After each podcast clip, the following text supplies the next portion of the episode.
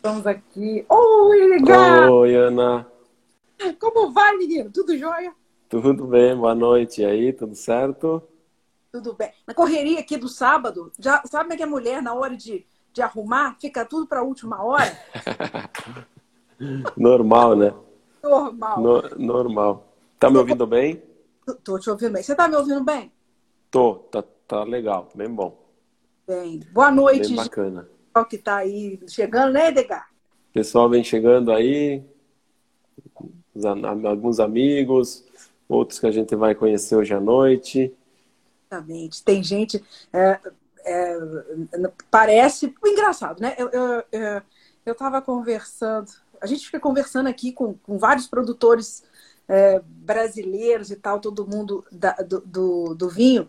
E o que a gente percebe que a, o grande problema do vinho brasileiro não é muito o, o, o, lance de ser bom ou ruim, não, é desconhecimento do público em geral.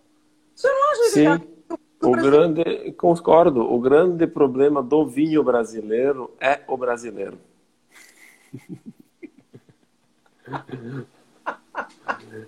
Entendeu? Porque, porque ele acaba não é, não acreditando no que a gente faz, não acreditando no potencial do vinho brasileiro, e aí dá, dá no que dá. Mas está mudando, tá? Está ah. mudando bastante isso. E você, interessante, né? Acaba que esse momento que a gente está vivendo agora está sendo um momento interessante para o vinho brasileiro, não está, Edgar? É, Com certeza. Olha Edu. Com, é, ah, Eduardo Sartori. Bem-vindo, Dudu. É, é, com certeza é um, é, é um momento fantástico porque, é, quer dizer, fantástico, é um momento que está colaborando porque o brasileiro está em casa, o vinho importado, queira ou não queira, o dólar disparou, o euro também, né? E como eu até falava essa semana aí, se nós não, não abraçarmos a causa e não começarmos a, a usar o que é nosso, né, para fazer a economia girar aqui dentro, não só vinho, mas tudo. É, se não começarmos agora, não sei quando começar, né? Então eu acho que mais do que nunca é o momento, momento certo para isso. Sim. O Edgar, é, acho que é impossível a gente começar qualquer conversa sem você falar um pouquinho de você, né? Claro. Do sua, da sua história, de quando você começou, né? Como é que foi a sua relação desde o início com, com o vinho? Bom, então antes de mais nada, Ana, eu queria agradecer pelo convite, por estar aqui dividindo esse momento contigo. Né? É um prazer enorme para mim, para Luiz Argenta, para estarmos aqui é, dividindo um pouco de conhecimento com, com o pessoal também que está nos ouvindo. Agradecer ao pessoal que vem chegando. Daqui a pouco vem mais, um entra, outro sai, mas enfim, as pessoas que estão aqui é sempre um prazer enorme poder estar é, dividindo esse momento, né? Às vezes respondendo também algumas perguntas quando a gente consegue. É, Para quem não me conhece, o meu nome é Edgar Escorteganha. Eu sou enólogo, enólogo da Luiz Argenta. Sou natural de Flores da Cunha, daqui onde estou falando agora, do mesmo lugar de onde é a Luiz Argenta. Né? Eu sempre tive uma trajetória né, no mundo dos vinhos, desde criança, desde que nasci praticamente porque a minha família é, é de viticultores, de vinicultores também por uma época, mas mais do que nunca viticultores, desde o meu bisavô, meu, meu avô, meu pai, né? Ainda hoje é produtor, é, produtor de uvas, então eu sempre tive essa é, sempre vivi, é, vivi, em meio aos vinhedos e ao vinho. É de cultura mesmo, né? Sempre, sempre fiz isso. E sempre tive vontade é, de transformar esse aquele produto, aquela matéria-prima fantástica que é a uva, em, é, em um produto onde as pessoas pudessem se divertir, em um produto onde as pessoas pudessem é, desfrutar, pudessem ficar felizes consumindo, que no caso é o vinho, né? Ou transformar a uva numa obra de arte, como se fala, né? Que é o vinho. É, então, para poder continuar com esse percurso que eu sempre sonhei em fazer, sempre quis, eu comecei a estudar na, no momento certo, que foi depois que eu acabei o ensino médio. Comecei a estudar enologia e o primeiro contato que eu tive técnico, porque prático eu já sabia de casa muito, principalmente de viticultura, O primeiro contato técnico foi em Bento Gonçalves, de 98 a 2001. Sim. Foram, foram três anos lá, na escola de Bento, há 20 anos atrás, 21, né, dois quase. E ah, o tempo passa, né? Passa. E foi lá que eu tive o primeiro contato e me formei em enologia aqui no Brasil.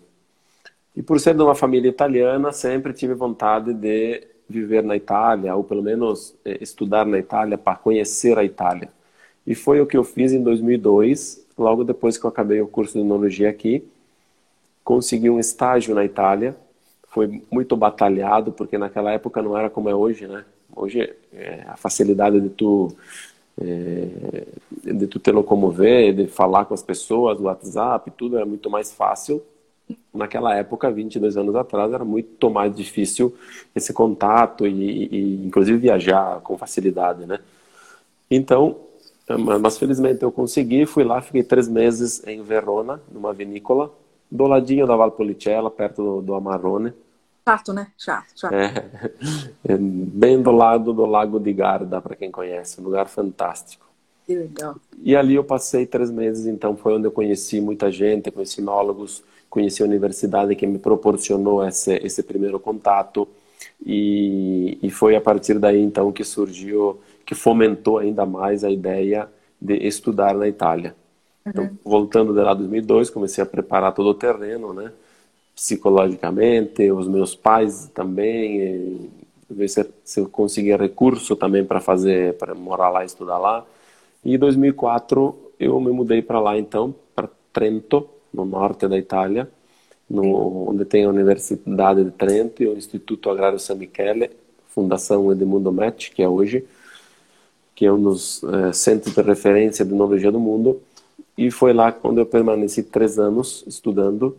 Depois me mudei para Udine, na Universidade de Udine, onde permaneci mais dois anos. Dois então lá fiquei cinco anos estudando é, enologia é, full time. Eu só trabalhava é, as práticas, né, no momento da vindima, que era agosto, setembro e um pedaço de outubro, que coincidia com as férias de verão.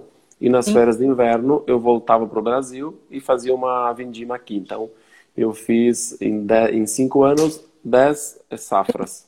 Isso. O que me proporcionou bastante bagagem técnica de, de prática, principalmente, né? Sim. E, e... e você. Desculpa, tô te... Não, pode falar, pode falar. Quanto toma um gole?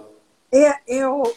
Agora mesmo a gente já conta para eles, né? Que, que a gente está tá tomando. Isso. É interessante que, é, é, que isso é uma coisa muito interessante, né? Que você acabou fazendo contato com o pessoal. Boa noite, gente. Boa noite, pessoal que está entrando, falando boa noite. A gente às vezes não fala para não cortar o. É, e não, e não dá para ver todo mundo que passa.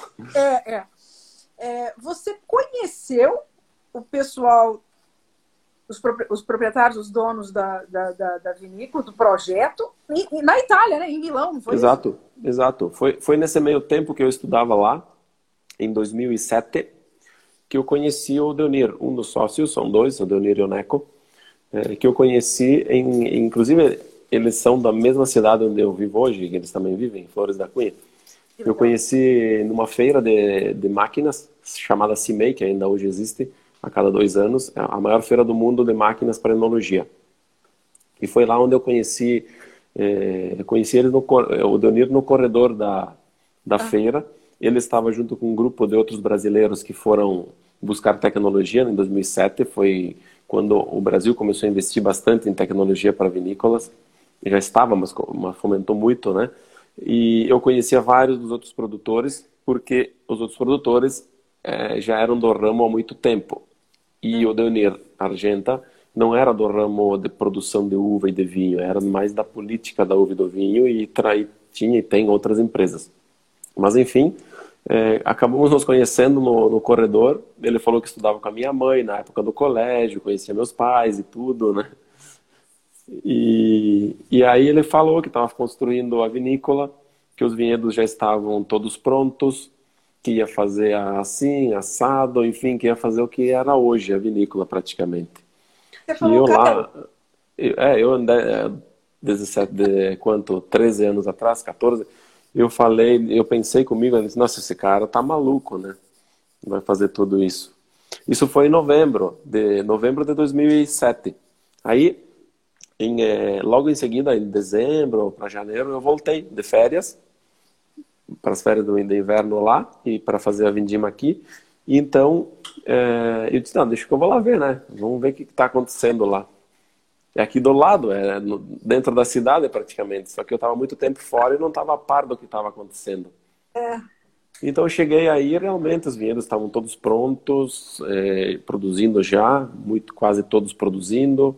A vinícola não estava pronta ainda, estava na metade da construção mas estava evoluindo muito bem e realmente estava acontecendo aquilo que ele estava falando, né? E Aí eu precisava voltar para mais um ano. Participou da, da, da concepção de alguma. De uma... Alô, tá me ouvindo? Tá, Sim, tá me ouvindo? ouvindo? Sim. A concepção, esse projeto, essa concepção visual da, da vinícola em si, que vocês têm essa maravilha, essa lindeza aí, é, você participou disso, em loco, pessoalmente? Sim, sim. Depois eu já embarquei junto e participei, né? Porque não estava nada pronto ainda. Então, inclusive com a escolha de máquinas e decisão técnica no, no final da construção, eu entrei já já voltei para mais um ano de estudos lá. É, tomei a decisão nesse meio caminho que eu voltaria para cá para trabalhar na Luz Argenta e, e, desde lá já comecei a, a, a vi, visualizar coisas para cá, né? Coisas para para Luz Argenta para quando eu chegasse aqui que eu pudesse começar com o pé direito já desenvolvendo os produtos, criando os vinhos, né, criando todas as linhas junto com outra equipe da vinícola, né? Não sou não sou eu um mágico, né? Nós temos uma equipe aqui que todos juntos fizemos o que é a Luiz Argenta, né?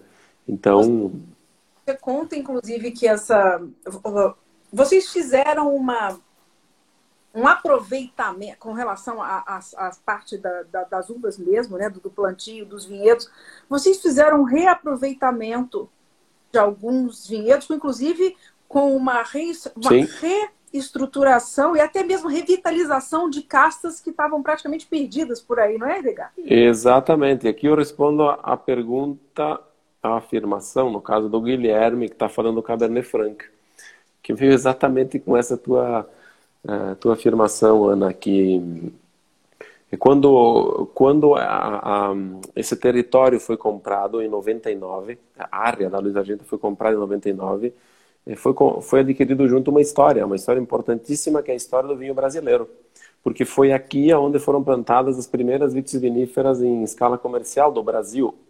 Aqui, Legal, aqui não, em Flores, não só em Flores da Cunha, na propriedade da Luiz Argenta. E ali tinha Cabernet Franc, Cabernet Sauvignon, quer dizer, Cabernet Franc, Merlot, é, Riesling Itálico, Chardonnay e outras variedades que eles produziam aqui, mas as mais famosas, as mais importantes, que foram da antiga Grande União, que era, fazia parte desse território, a vinícola Rio Grandense, é, era o Cabernet, eles chamavam na época de Cabernet, mas era o Cabernet Franc.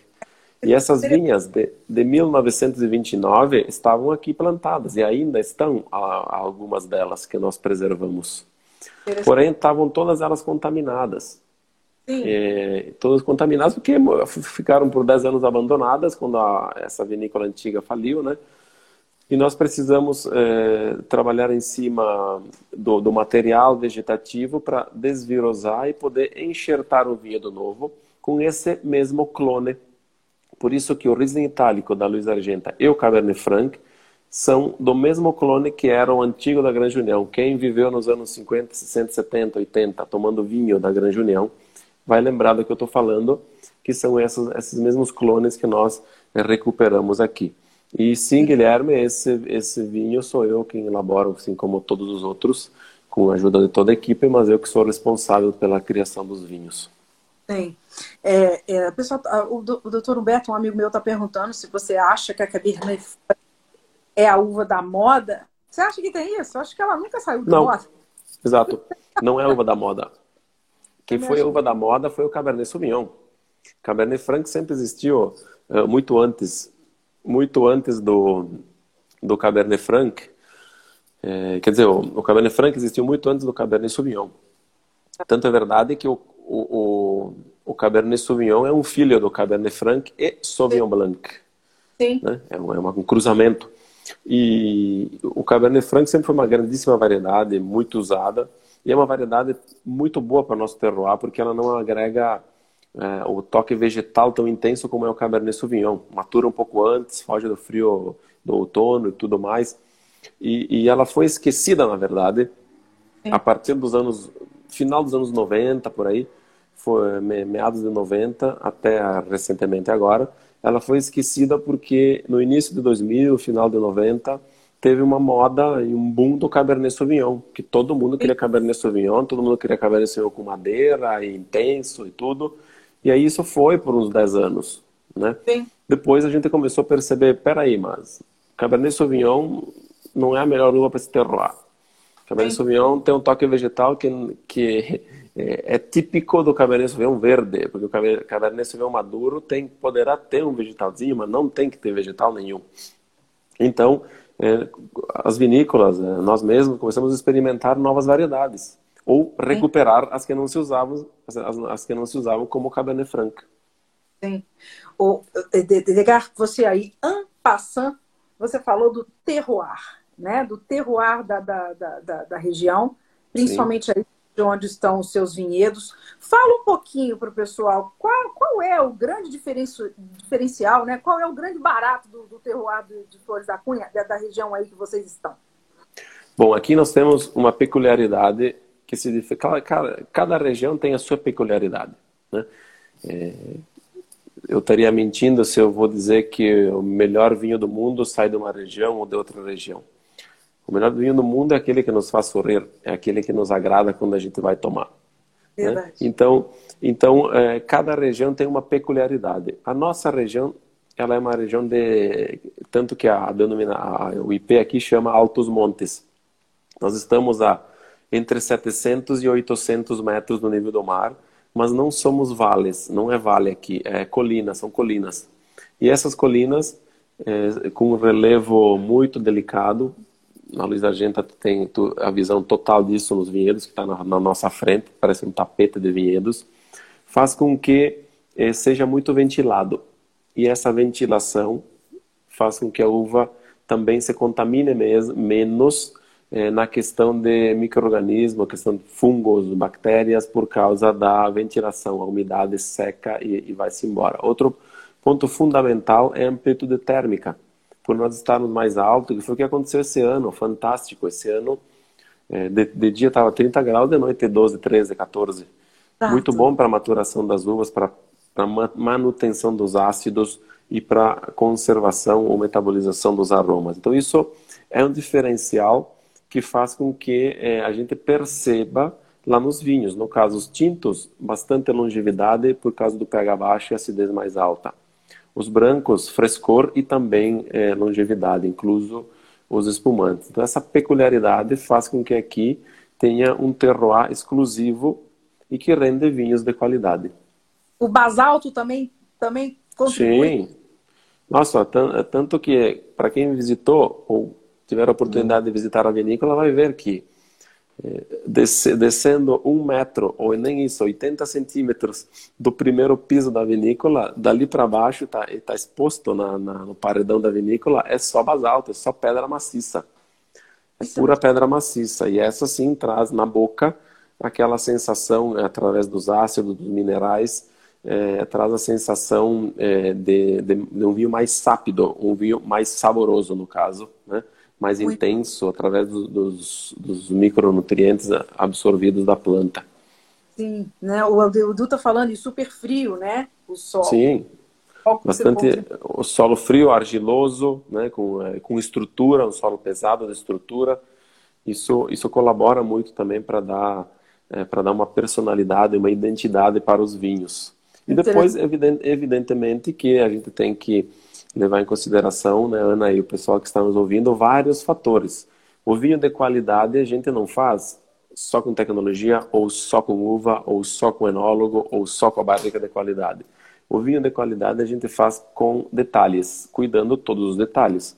Matéria-prima de qualidade, estrutura de qualidade, é, a noção das práticas enológicas, é, um, um, barricas de qualidade, linha de engarrafamento que respeita o mínimo para poder conservar o vinho, temperatura da, da adega e da, e da expedição para manter o vinho que fica estocado sempre constante. Falei só, a grosso modo, os maiores pontos, mas se nós somarmos tudo isso, entrarmos nos detalhes de cada um, nós vamos ter, é, nós vamos chegar no vinho de qualidade. Sempre mas... levando em consideração que o principal é a matéria-prima, a uva. Mas você sabe que eu acho que eu descobri o segredo do seu vinho ser tão bom. Seu escutando música. Ah, isso é verdade. Puta, música tem... popular brasileira. é verdade. Todos, todos os vinhos da Luiz Argenta, ou na Bárbica de Carvalho, ou na garrafa, ouvem a música, porque sempre, depois do engarrafado, eles vão passar um tempo curto ou longo, dependendo do vinho, na nossa cave subterrânea, que lá passa, fica 24 horas por dia tocando música popular brasileira, Tom Jobim, etc. É verdade. Tem bom gosto. E aí eles se desenvolvem que é uma beleza. Eles ficam, ficam tranquilos, né? Maturando. Maravilhosa. Essa ideia é maravilhosa, né? Isso é, muito, isso é muito bacana. E a pessoa, quando visita, escuta as musiquinhas lá. A pessoa Sim. pode comprovar, né, né Edgar? Pode, com certeza. Vai lá comprovar, vai ouvir a música ao vivo. Inclusive, a, nossa cave subterrânea, ela é toda feita em, em forma de cúpulas. Então, são é, 16 cúpulazinhas dentro da adega e, cada, e cada cúpula, exato, tem uma iluminação de baixo para cima. Então, se tu for no centro da cúpula e falar, dá o eco, dá o acústico da cúpula. Que não, isso é, é uma questão estética, né? Mas é muito bonito porque quando tu vai lá falar, dá uma sensação de, de eco. Tá, né? E quem disse que o. Aí é que tá. A gente pode não ter como provar isso cientificamente, mas essa. essa se, a gente parte do pressuposto que o vinho tá vivo, né? Tá vivo, com certeza a música, dizem que planta gosta de ouvir música, né? Então. Gosta. Aqui eu... o Tiago tá, tá comentando, tem sim um estudo, Ana. Ah, que legal. Pessoal que está nos ouvindo. É, é, um estudo, eu não lembro exatamente qual universidade, mas foi na França. Foi feito um estudo anos atrás, colocando garrafas de vinhos em, é, em é, caixas acústicas ah. isoladas. Foram três foi é, música, música clássica, rock e metal, é, música mais Sim. violenta, assim, né? E, e, foi, foi colocado, ficou por um tempo, eu não lembro quanto, eu não sei exatamente mas, é, como foi, ficou por um tempo dentro de uma caixa acústica com som, os, os mesmos vinhos, né? Cada um o seu, e depois esses vinhos foram submetidos à degustação às cegas por expertos da França. E, e o vinho que eu que ouviu música clássica foi o mais votado. Eu não sei quanto tempo ficou, se foi seis meses, um ano, não, não, não tenho essa informação, mas isso aconteceu. E, e o que ouviu música clássica foi o que os degustadores votaram com maior pontuação. Então, certamente, é tanto, é tanto é verdade que se tu deixar o vinho num lugar que trepida, num Sim. lugar instável, ele vai não vai ficar legal, né? Porque, como tu falava, o vinho é um ser vivo um ser vivo do mundo vegetal, mas é um ser vivo. Se eu fosse pessoal em casa, ligava logo o Spotify do lado das geladeirinhas, das adegas, é mais ou menos, vai melhorar. Deixa... É, tá... Bom, aí, milagres eu acho que não acontecem, mas. Excelente. Ô, ô, ô, Edgar, você é um fã de, de vinhos brancos? É isso? Você prefere brancos do que tintos? Assim, é, quando eu estou em Apaisana, que, ah. nem, né, que eu estou em casa com a minha esposa, que a gente está jantando, ou vou jantar fora, fazer alguma coisa do gênero, eu gosto, prefiro brancos. Brancos, né? Prefiro brancos por, é, não sei porquê, não sei, realmente não sei porquê, mas é, é, é uma questão de gosto. Sim. Sempre gostei de brancos é, estruturados, brancos mais potentes. Talvez por, pode ter uma, agora me passando pela cabeça, pode ter um pouco de influência de onde eu passei todo esse tempo na Itália. Itália, que, é, que são regiões Alto Adige, Sul Tirol e o, e o Colli Friulano, que são regiões de, de, vinhos brancos de altíssima qualidade. Pode ter a ver também com a minha infância, Sim. que meus pais e meus avós sempre que faziam, se chama aqui a merenda em dialeto, né? Ah. Italiano. é, na, o café da manhã das nove na, na roça, na, no, no vinhedo, sempre foi regado a vinho branco, então talvez pode ser que seja alguma coisa ligado a isso, certamente. É, mas é, é, eu sempre, sempre respeitei o vinho branco como eu respeito qualquer outro vinho tinto de estrutura ou de guarda importante. Diferente da maior parte dos consumidores é, que não respeitam é, tanto o vinho branco e o vinho rosé como respeitam o vinho tinto. Sim. E, e, e, os dois, ambos são vinhos. A única coisa que difere um do outro é que o vinho branco não tem antocianina e, e carece de alguns polifenóis, seja ela antocianina, que é, outros taninos ou outros compostos polifenólicos que deixam ele menos é, tânico e, com, e sem a cor, né? Porém, tem outros ainda, tem os flavonoides, que é a cor branca, etc. É, mas são características diferentes. Então, eu, eu, gosto de apreciar um bom branco, como o que eu estou tomando agora aqui, né? Vamos lá. o Exatamente. Eu vi ele falando que não conhece esse, uma série de inveja agora. Ah, aí, ah, em, ah. em, breve, em breve ele vai conhecer. Mas então, mas vocês estavam tomando um merlot. O, o merlot, eu, eu fale dele depois do Merlot. Mas vamos falar. Depois deixa eu. Entrei nos Deixa brancos. eu encher a minha taça aqui. É, eu entrei nessa dos brancos para puxar a sardinha para o meu, lógico, né? Uhum. do o meu é muito melhor. esse vinho, esse vinho é, é muito especial. E olha a garrafa. Para mim. Gente, olha isso, ó. Tampa de vidro. Essa é uma garrafa importada da Itália. Nossa Senhora. Olha a coincidência, essa garrafa é produzida em Trento, aonde eu, vi, eu, eu morava. Está em casa. Aliás, né? É. As garrafas são um espetáculo. É a parte que, eu queria que você falasse das garrafas também. Sim. Mas vamos falar do, do primeiro do que está aqui dentro, né, DA? Vamos falar do vinho primeiro. Bom, esse, esse é um Sauvignon Blanc.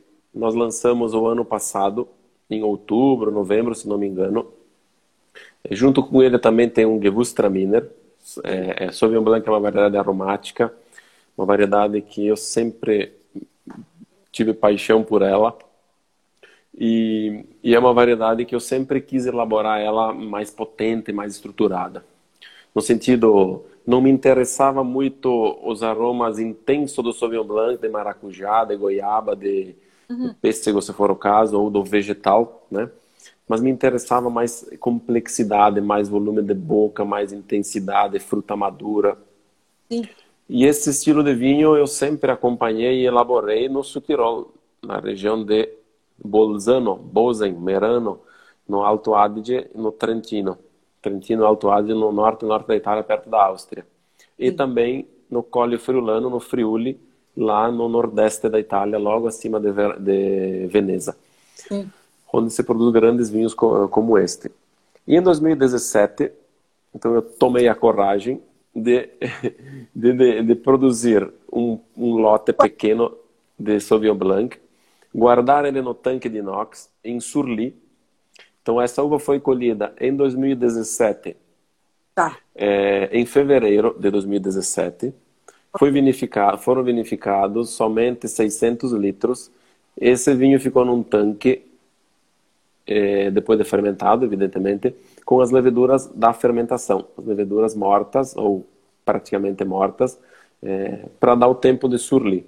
Ficou até tá. em outubro, até em outubro, que é o momento aí... onde já começa a acontecer a, a, a degradação da, da, da, da, da, parede celular e liberar a manoproteína.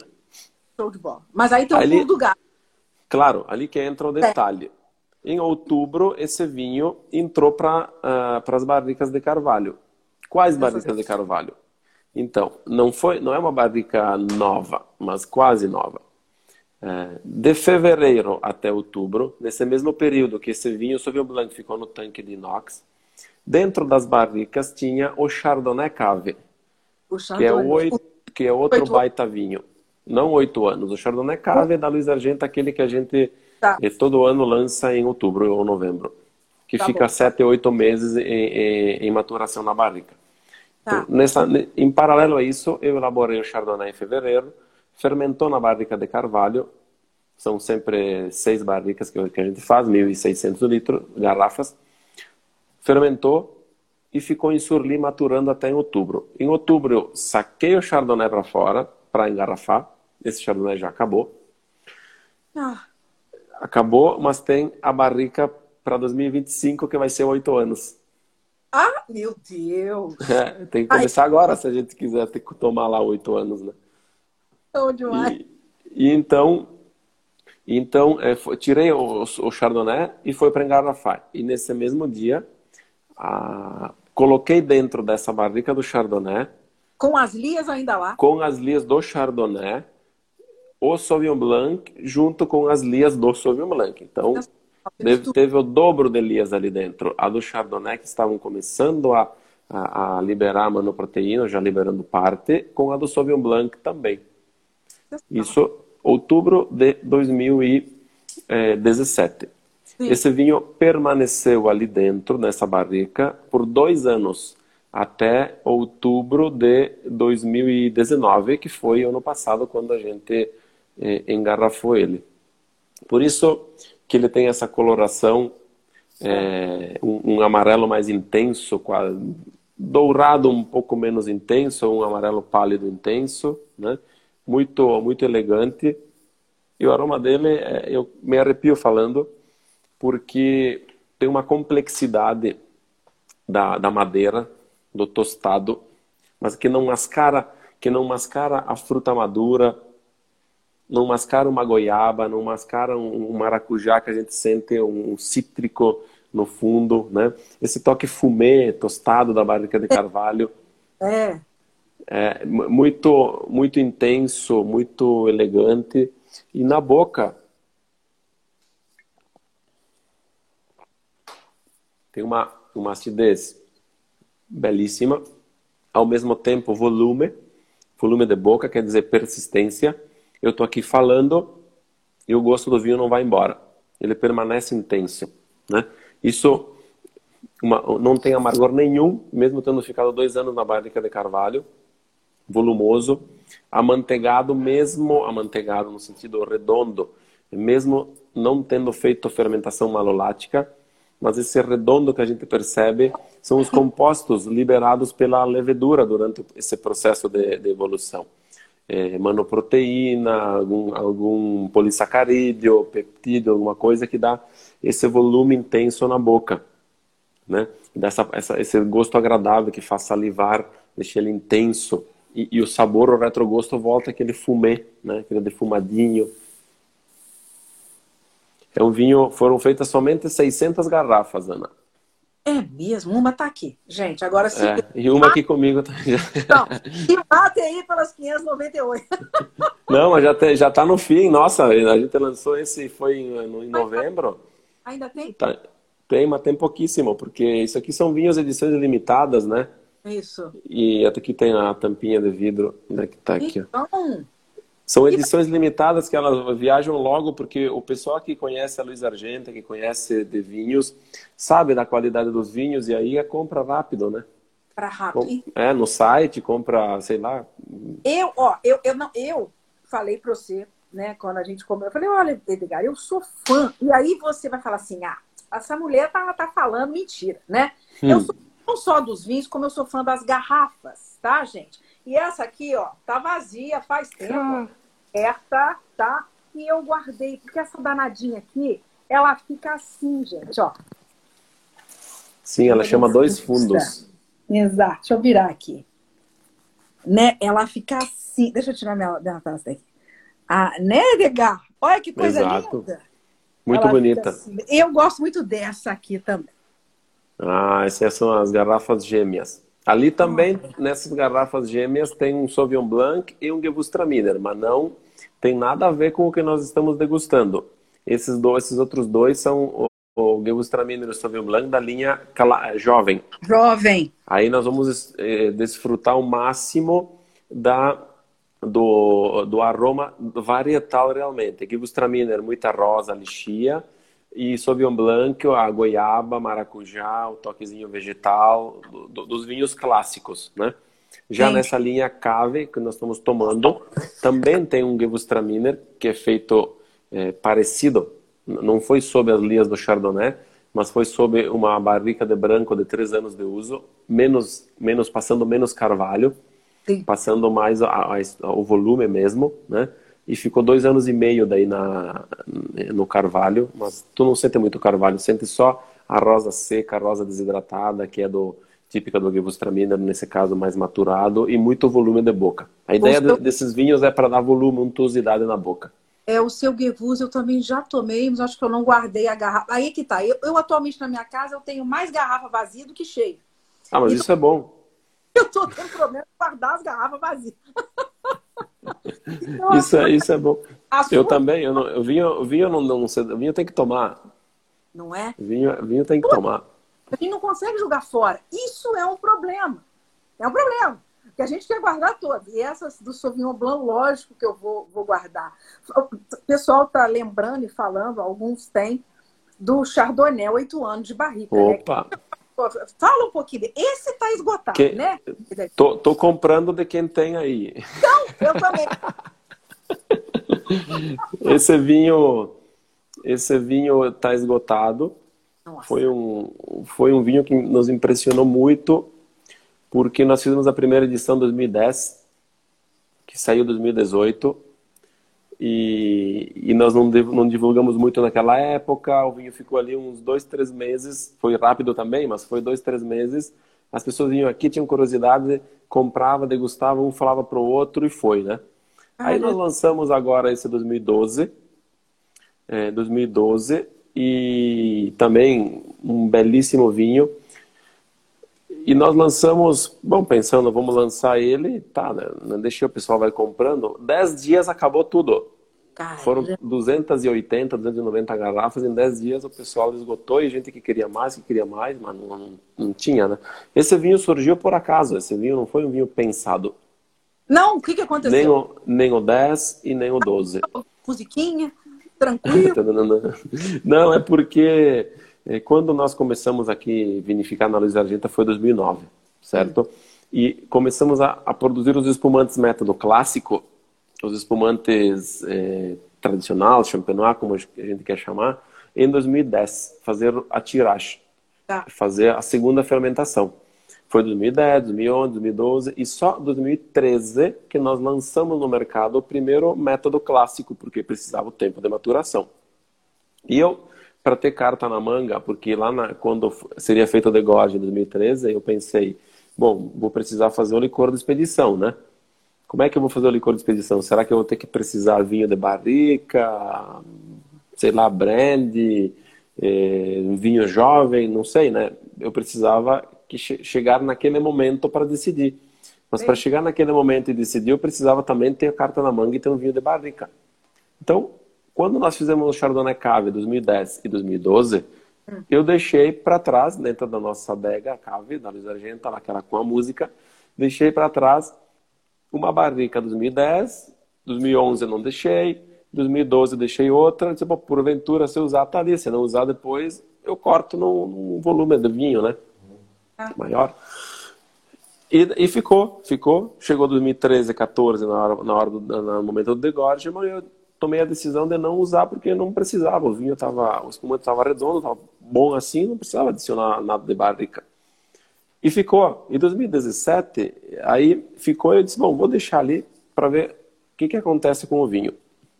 E o bom aqui na Luiz Argenta é que nós temos liberdade de poder provar, né? Algumas vezes o enólogo em certas vinícolas fica travado porque não tem não tem essa possibilidade de experimentar, né? E o enólogo só é criativo, é, só consegue mostrar a sua criatividade se a vinícola colabora. Sim. Porque se não colabora, vai fazer o feijãozinho com arroz e pronto. Uhum. Então, aqui felizmente nós temos essa opção. Seja eu que agora o, o, o Rudinei Pauletti, que é um, um, outro enólogo que me acompanha, que está me ajudando, né? E seja o Zair, que é o agrônomo dos vinhedos, e nós temos essa liberdade aqui, né? Isso é muito bom. Então, uh, essas barricas ficaram. Em 2017, teve aqui o, o Patrício Tapia, do Descorteados, eu já tinha degustado o vinho, gostava do vinho, e fui lá, mostrei para ele, peguei da barrica uma amostra e disse, ó, prova isso aqui, Pato. Ele provou, disse, nossa, fantástico, isso aqui tu tem que botar no, no guia, tem que degustar, tem que mostrar pro pessoal esses vinhos e tudo. Aí eu passei para a diretoria da vinícola e disse, ó, esse vinho aqui acho que dá para... Vinha vir. É, tá legal, hein? E aí nós decidimos engarrafar o vinho, engarrafamos o 2010, em 2018, e chamamos oito anos, porque nós tomamos essa decisão oito anos depois. É, por isso que chamamos ele de oito anos. Nós não deixamos ele propositalmente oito anos lá. E, e assim, depois que deu muito certo, aí tinha 2012, nós lançamos esse ano. E quando foi 2017 que eu vi que funcionava realmente, foi a partir de 2017 que então eu comecei a deixar agora sim o vinho para fazer oito anos propositalmente. Sim, Por isso que eu até comentei que o próximo só vem em 2025, porque é o 2017 que está lá na, na, na adega maturando. Será oito eu... anos. É, é. é, assim fazer o quê? Agora a gente lançou com essa ideia, tem que esperar, né? Agora tem que esperar. anos em cinco. É, mas, mas quando a gente menos espera, tá, tá aí, né? Passa tão rápido o tempo. Passa muito rápido. Então essa é a história. Mas enquanto não temos oito anos, eu assino embaixo por esse Sauvignon Blanc da linha Cave 2017. Eu também. É, é, é um Sancerre, um Sancerre, imagina, hein? Deixa eu Exato. Ouvir. Sancerre brasileiro, fala a verdade, sensacional. É isso aí. Eu não quis falar Sancerre porque eu sou mais da Itália, né? Então. Mas é realmente. Um branco alto ar, né? É, é exato. É, puxar, pra, puxar a brasa para minha sardinha, mas é realmente é, é um estilo Sancerre. Inclusive, né, você tem essa, essa. Ah, eu quero que você fale dos espumantes, mas vou aproveitar essa pegada da Itália, que você tem esse. É interessante isso, né? Porque é muito difícil. Eu acho que toda arte, né? Todo artista é, é muito influenciado pela, pela experiência que tem de vida, família, onde vive, onde mora. E você, como todo mundo, tem essa influência italiana, né? Sim. Muito forte, tanto familiar quanto de onde você conheceu, aprendeu as coisas, né? Isso é muito legal. Uhum. E sei que você tem umas, umas pegadas, assim, umas inspirações, uh, e, e eu acho que você pode até falar tanto dos seus, dos seus dos, dos, dos projetos novos que eu sei que você tem, que é um passito de Gewurz, né? Oh, que... coisa. Tanto da Toscana. Olha como é que eu sou informada. Tipo, quase um vinho santo, digamos assim. É, o vinho santo da Toscana. E a tua inspiração também do LA Cave, do, do, do Luiz Argenta Cave Merlot, que é uma inspiração meio no Amarone, não é? Né, Exato. Inspirações italianas, esse coração italiano. Conta pra... Exatamente isso. Só respondendo aqui o Divino Mundo, que o, o, esse Sauvignon Blanc tem sim uma belíssima acidez. Tem mesmo. Uma bela acidez e um mineral que a gente percebe na boca bem, é, bem intenso, sim, muito, muito vivo, uma acidez muito viva. Então, essa, esses dois vinhos, o, o, o Passito de Gewürztraminer, Sabe que já foi elaborado uma vez o Passito de Gewürztraminer? Ah. Acho que ninguém sabe, não. mas foi elaborado um Passito de Gewürztraminer. Inclusive, eu não, não falei em nenhuma outra live sobre isso, porque Ai, nós tínhamos feito um Passito de Gewürztraminer em 2012. Ah. E, e foram 80 garrafinhas só. Olha. De 250 ml, bem pequeninhas. Ah. E só vendeu lá na vinícola e foi uma passada, né? Ah. E, esse ano eu, eu tomei a decisão de fazer novamente e nós fizemos 90 litros com 350 quilos de uva. É um vinho que ficou 36 dias a uva no sótão do casarão antigo, Mas... desidratando naturalmente, porque lá é alto, ventilado, e esse ano o tempo, bom, a gente já cansou de ouvir falar da safra, né?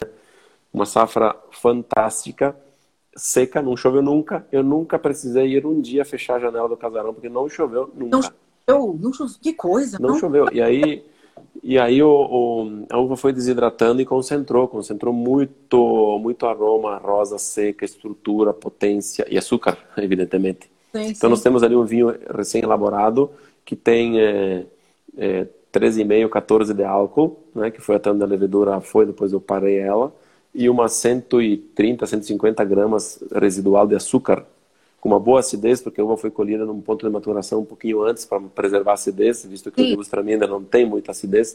Baixo, e né? isso. Então, então nós conseguimos nós conseguimos elaborar um belíssimo vinho que eu costumo falar que é para tomar de conta-gotas. Em setembro vai estar tá saindo do forno. Para o pessoal, fiquem atentos, que vai ser um, um belíssimo exemplar. Inclusive, e, você diga. começa com uma quantidade razoável de uva, né? E isso, isso na hora que ela perde, hum. vai para metade, né, né, Edgar? Você... Perde muito. Perde, perde muito. muito porque se nós tivéssemos, se nós tivéssemos um quilo de uva, com um quilo de uva, na, normalmente a gente faz 700 ml de vinho. Olha só. Mais ou menos. Com uma uva fresca, normal. E com essa uva aí, nós estamos fazendo em torno de 250 ml de vinho com um quilo de uva. 300, mais ou menos. Olha 250 a 300, por aí nessa faixa. Todo o resto evaporou, porque a, secou, ficou uva passa. Ficou praticamente uma uva passa. E aí dá menos líquido, mas muito mais rico, concentrado. Né? Esse é o objetivo da desidratação, que também passa por, esse, por essa desidratação o Merlot uvas desidratadas. No caso o... do Evus, né? É para tomar uhum. de perinha? Vai ser um néctar assim? Vai ser um néctar, é um vinho de sobremesa, é um vinho é um vinho muito parecido com o vinho santo da Toscana, com os passito de Pantelleria, não tão uh, por um outro perfil aromático que o passito de Pantelleria é um moscato, né? Legal. O zibibo. E, e, e, é um vinho para se tomar de sobremesa, tomar uma dosezinha pequena, porque ele é muito concentrado, é calórico, né? Doce, doce e ácido. Vai e ser muito bacana. Perguntaram aqui, esse tá para ser lançado quando? o, o, o, passito de Gewurz? Em setembro. Lá por setembro. Tá. Lá por setembro. E o, e o nosso Merlot? Desidratado. Desigra, desidratado. O Merlot Uva Desidratadas, esse nós fizemos a primeira edição de 2009. Quando eu cheguei aqui, eu, eu, eu morava lá do lado da Valpolicella, do lado da Amarone, eu disse, nossa, eu vi aquele casarão dando sopa aí, vazio, sem nada, o sótão todo lá vazio. Eu disse, é. não, vamos, vamos fazer uma desidratação de uvas aí. Legal. E aí o, o Deonir me apoiou, o Zair, que é o agrônomo também, montamos a estrutura e colocamos a uva lá, correndo o risco de perder tudo, porque não depende só da sanidade da uva durante o momento de maturação, mas sim o pós-colheita, que tem que ser sim. seco, quando fica lá secando, porque não tem ar-condicionado. Sim. E foi muito legal, porque nós, nós colocamos lá 1.500 kg de uva em 2009, e depois de 43 dias saiu 1050. Também aqui, só para abrir um parênteses, o momento de é, o tempo de que a uva fica secando depende do clima do ano. Pode ser mais, pode ser menos, depende, não, tem, não é exato, né? Tem que ir analisando.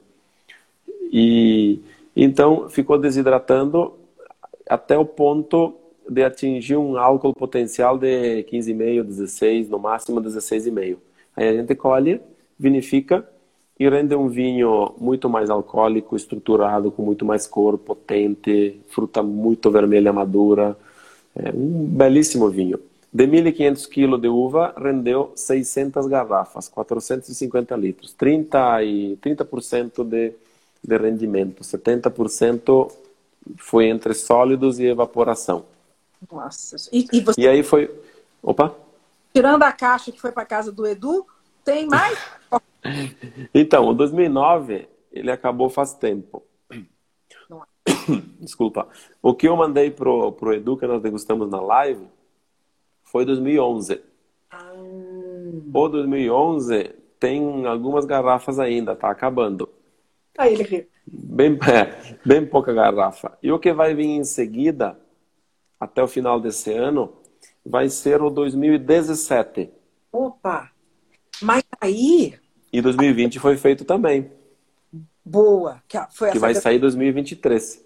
E aí, uma pessoa, a pessoa, quando comprar esse vinho seu, né, esse que está mais novo, o que, que você sugere? A pessoa guarda ou já pode sair bebendo? Esse mais novo, pode tomar. Esse mais novo. Pode, pode tomar, porque o, o é um estilo Amarone, né? É, é, um vinho que ele ficou três anos maturando em barrica de carvalho, mais um tempo na garrafa. Oh. É um vinho que ele já sai pronto. Se tu e deixar como? mais 3, 4, 5 anos na garrafa, é, ele vai evoluir e vai ficar vai mudando também. É, mas é diferente de um vinho é, de um vinho de duro com taninos que tu tem que deixar muito tempo de garrafa para tomar. O Amarone não, o Amarone ele é por é, por si já mais redondo, mais é, mais intenso e que tu e não é um vinho para guardar 30 anos, 40 anos como é um Barolo, um Brunello. É. Já pode tomar na arrancada, com certeza. Tá. Bom, bom, bom, porque a gente tem muita gente como eu, por exemplo, que não gosta muito de ficar esperando muito, né? Ah, não, não, já já sai tomando. É, é, vinho que ele já ele é, é, é, que o tempo que ele precisa ele passa na vinícola maturando. André... E também são somente 600 garrafas, então esse também, todos esses aí são é sempre uma passada, né? Às vezes a gente libera ou quando está no fim já tranca porque daqui a pouco o cara pede e não tem mais, né? Sim. É, André, é o que, é o que eu estou falando. Se, se você guardar, com certeza o vinho vai ganhar uma certa evolução, sim, porque é um Amarone, né? né, né sim, sim, sim. Né? A gente não pode chamar de Amarone, eu também nem quero chamar, não tenho essa pretensão, é. É, porque o Amarone é feito com outras uvas, mas é feito com a mesma técnica do Amarone. Por isso sim. que nós chamamos Merlot uva desidratada. Uhum. É, desculpa, não tá, gente? É esse, é estilo Amarone, né? Obrigado. Isso. Então, você tem um vinho que pode sim, né? É, ter o chãozinho aí guardado. A pergunta justamente é para vocês saberem que não é um vinho que vocês precisem guardar, né, Degar? Pode. Não, não, não precisa guardar. Não? Também o Chardonnay 8 anos, para quem comprou, que está nos ouvindo aqui, é um vinho que está pronto para tomar. Mas se tu me perguntar quanto tempo ele pode, posso guardar ele, se bem conservado, tranquilamente cinco anos. Uhum, uhum. Então pensa, olha só, coisa que antigamente a gente não nem passava pela nossa cabeça que um vinho 2000, 2012 nós podemos guardar ainda cinco anos e tomar 2025 com 13 anos de idade. Tranquilamente. É. Ele vai suportar suportar a la grande, como se fala na Itália. Muito bom.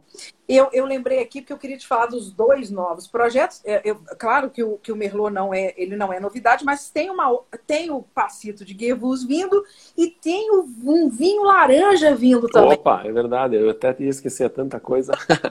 Também. tem um vinho, um vinho laranja produzido é, da safra 17 também, que já está há três anos e quase meio maturando dentro da ânfora o tempo todo. Um tempo ficou com a casca uns seis meses, depois é, só com o líquido. É uma, um corte entre Sauvignon Blanc, é, Trebbiano Romagnolo e é, Riesling Itálico. É um vinho que está dentro de um ovo, nós chamamos de ovo, porque tem o formato de um ovo, de terracota. Como se fosse uma ânfora de terracota que a gente importou da Toscana. Esse tem uma micro, passa uma microoxigenação maior do que uma barrica e os taninos cedidos pela casca vão oxidando e vão dando a tonalidade laranja para o vinho. Esse é o princípio do vinho laranja, né? E está ficando legal. Também em setembro, outubro desse ano, a gente deverá é, estar lançando esse produto, uma quantidade também limitada. Todos esses especiais, as quantidades são limitadas porque requer um, um trabalho, um tempo, uma estrutura diferente, né? E, e, e, a ideia de fazer esse vinho é exatamente para contrastar a a, a tecnologia da Luiz Argenta. É um vinho feito basicamente sem tecnologia. Então é para é, é contrastar toda a tecnologia que a gente usa na Luiz Argenta, nós fizemos um vinho para comparar, para o consumidor entender também quais são a, por que, que se usa tecnologia e por que, que não, hoje não se faz só no barro, por exemplo, na terracota, né? Sim, sim. O pessoal tá, aí começa a te perguntar se vai ter o Chirras de maceração carbônica para 2020. Sim, vou engarrafar daqui a uns 15 dias. Que é justamente a garrafa bonitinha aqui. Isso, maceração carbônica, frutadinho, fresco, jovem, para um vinho para tomar toda hora, leve, refrescante, é, com pouca estrutura, mas muita fruta e uma boa acidez. E no caso do o que, que perguntaram aqui, se já se você já resolveu a garrafa, qual a garrafa do vinho laranja? É uma boa pergunta. Sim, já, já, já. É a mesma do Chardonnay 8 anos. Hum, ah, uma mais. É uma pequenininha, agora não tenho nenhuma aqui do lado. É uma, uma pequenininha, bujudinha, é a mesma do Chardonnay 8 anos. É de 750 ml, igual. é, e vai ser naquela mesma garrafa. Já está pronto a garrafa, já está em casa, já tem rótulo, já está tudo prontinho. Só, só não está pronto o vinho ainda. Mas aí, então, o pessoal aguarde com o carro. O vinho está escutando música, tem que paciência. Tá, né? Tá, tá, tá, em, tá em, boa, em, em boa conservação lá na cave. Exatamente. Eu estou vendo que nós estamos aqui. O, o, nós... é. Eu, eu queria. Você tem disponibilidade de voltar mais um pouquinho, só para a gente fechar sem ficar em um assunto mal acabado? Se for rapidinho, sim, porque eu tenho um compromisso depois. Tá, uns, acho que mais uns 10 minutinhos para a gente só fechar. Eu quero fazer aquelas tá. perguntas de, de, de, de, live, mas eu queria tá. que você pouquinho do, dos seus espumantes. Eu vou assim, Vou encerrar essa aqui, para a gente não ser cortado. A gente volta e finaliza tá. mais uns 15, 20 minutos no máximo, tá? Tá bom. Então tá bom. Então tá. Vou, vou encerrar. Então, então, então, o pessoal que está nos assistindo volta. É, já, já, já voltem de novo, né? Isso aí. Eu, já, eu vou só encerrar e começar, porque senão o Instagram vai cortar a gente. Tá. tá? Não vão embora, pessoal. Voltem aí que vai ter novidade. Boa. Tchau.